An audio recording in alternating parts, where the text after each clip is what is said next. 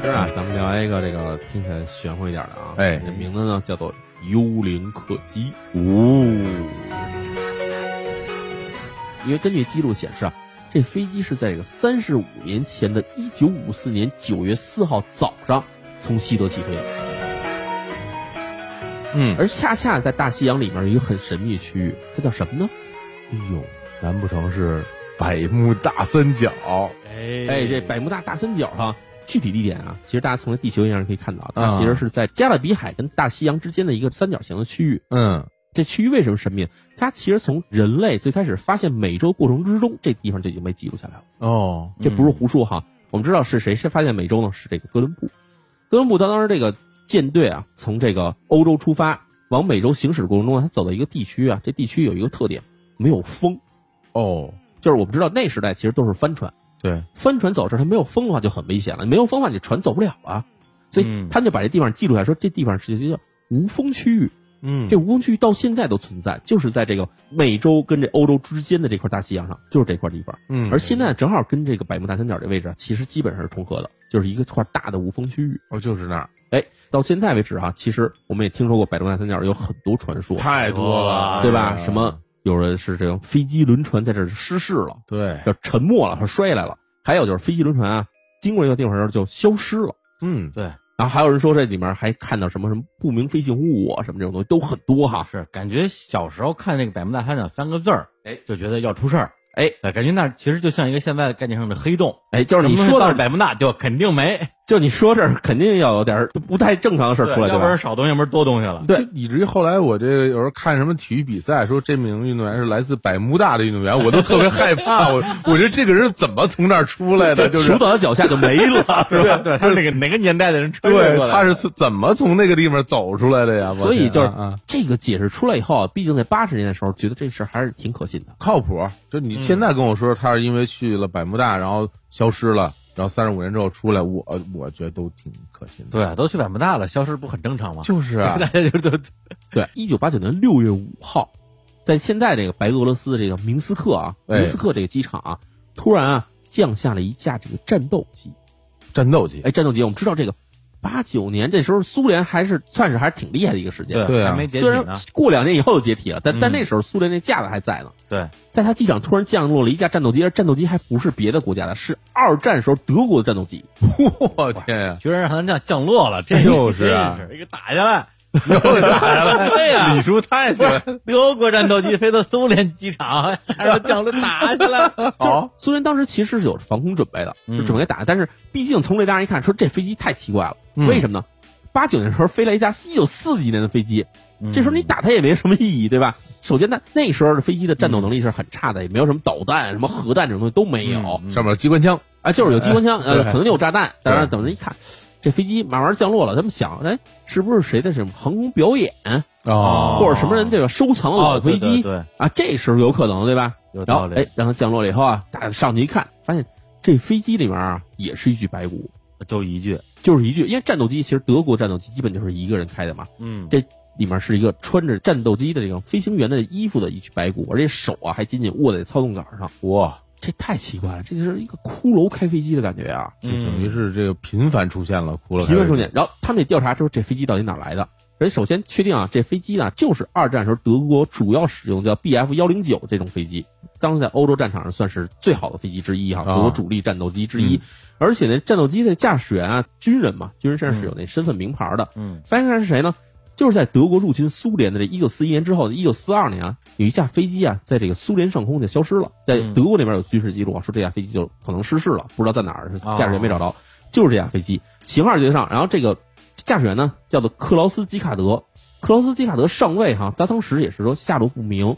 就跟这架飞机上这个驾驶员的这个名字就对上了。嗯哎呦，它消失的具体时间是在一九四二年的十二月五号，而这架飞机再次出现时间呢是在这一九八九年的六月五号，中间呢又隔了差不多得有四十多年的时间。嗯，很多人开始是觉得说，那么难道说真的存在着这种所谓叫做时空跳跃、时空穿梭的这种技术吗？嗯还是说这些驾驶员他们在无意之中撞上了什么东西，或者遇到了什么奇怪事情以后，嗯才会让他们变到几十年之后的世界？对，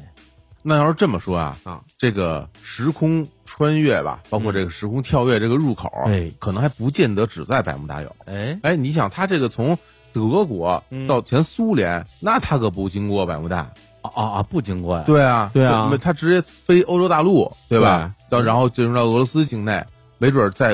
俄罗斯境内里边也有这种什么虫洞入口，他不小心撞进去了。哎对吧这百慕大兜风去了，我天儿，跑那么远你看现在现在那么多穿越小说，大家都随时穿越，这入口其实特别多。我跟你说，嗯啊，你这么说还真是，对吧？动不动就穿越了，呱我就穿越到过去，我当皇上去了；还有就咵穿越国界，我就当妃子去了，嗯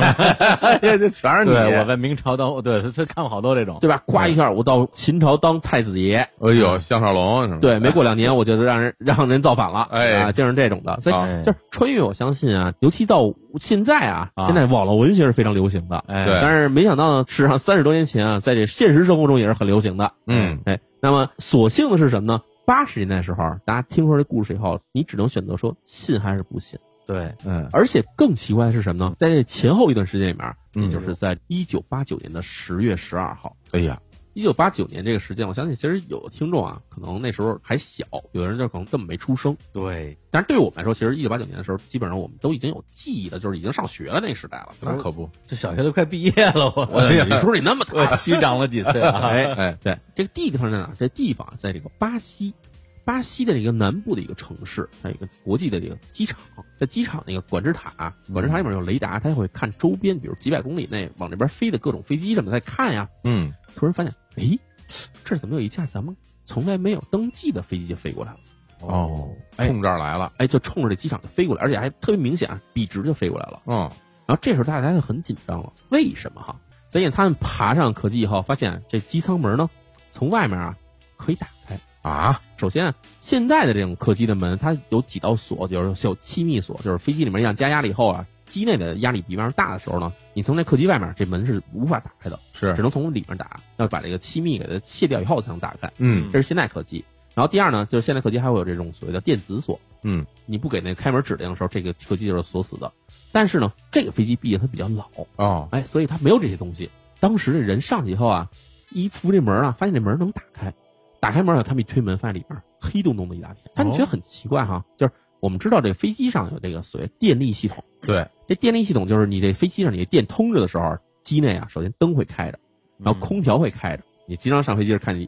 啊一片。光明，就是这种原是而且因你。像哎落地的时候，空姐儿哎啊还会跟你说这个什么，这祝大家的那个一路平安，哎感谢大家的乘坐，啊放梦里 水乡，梦里呃水乡，您这做的都是什么航空公司哎啊？梦里水 乡，啊，不是？对我印象有做全日空的时候没有这个梦里水乡这段儿。啊放的是 KNG 的回家，对，嗯， 但但是当时的情况，他们就是一推了门一看，里边黑洞洞的一大片，就是首先这飞机里面没开灯，哦，电力系统里面这灯是没打开的，而且空调也没开。其实我们现在知道，这空调不是为了说让你凉快，是为了在你飞行过程中，因为飞行时间其实很长的，嗯是要给你这客舱里面换气的。对对对，你客舱里老是这空气的话，其实慢慢的大家就开始缺氧啊，肯定就死了，哎，对，所以他一定要换气，这空调系统也没开。然后这时候这个反恐队员啊，登上飞机以后，首先觉得这就是最奇怪的一点。第二什么呢？第二就是这客舱里面有一股这种发霉的陈旧的味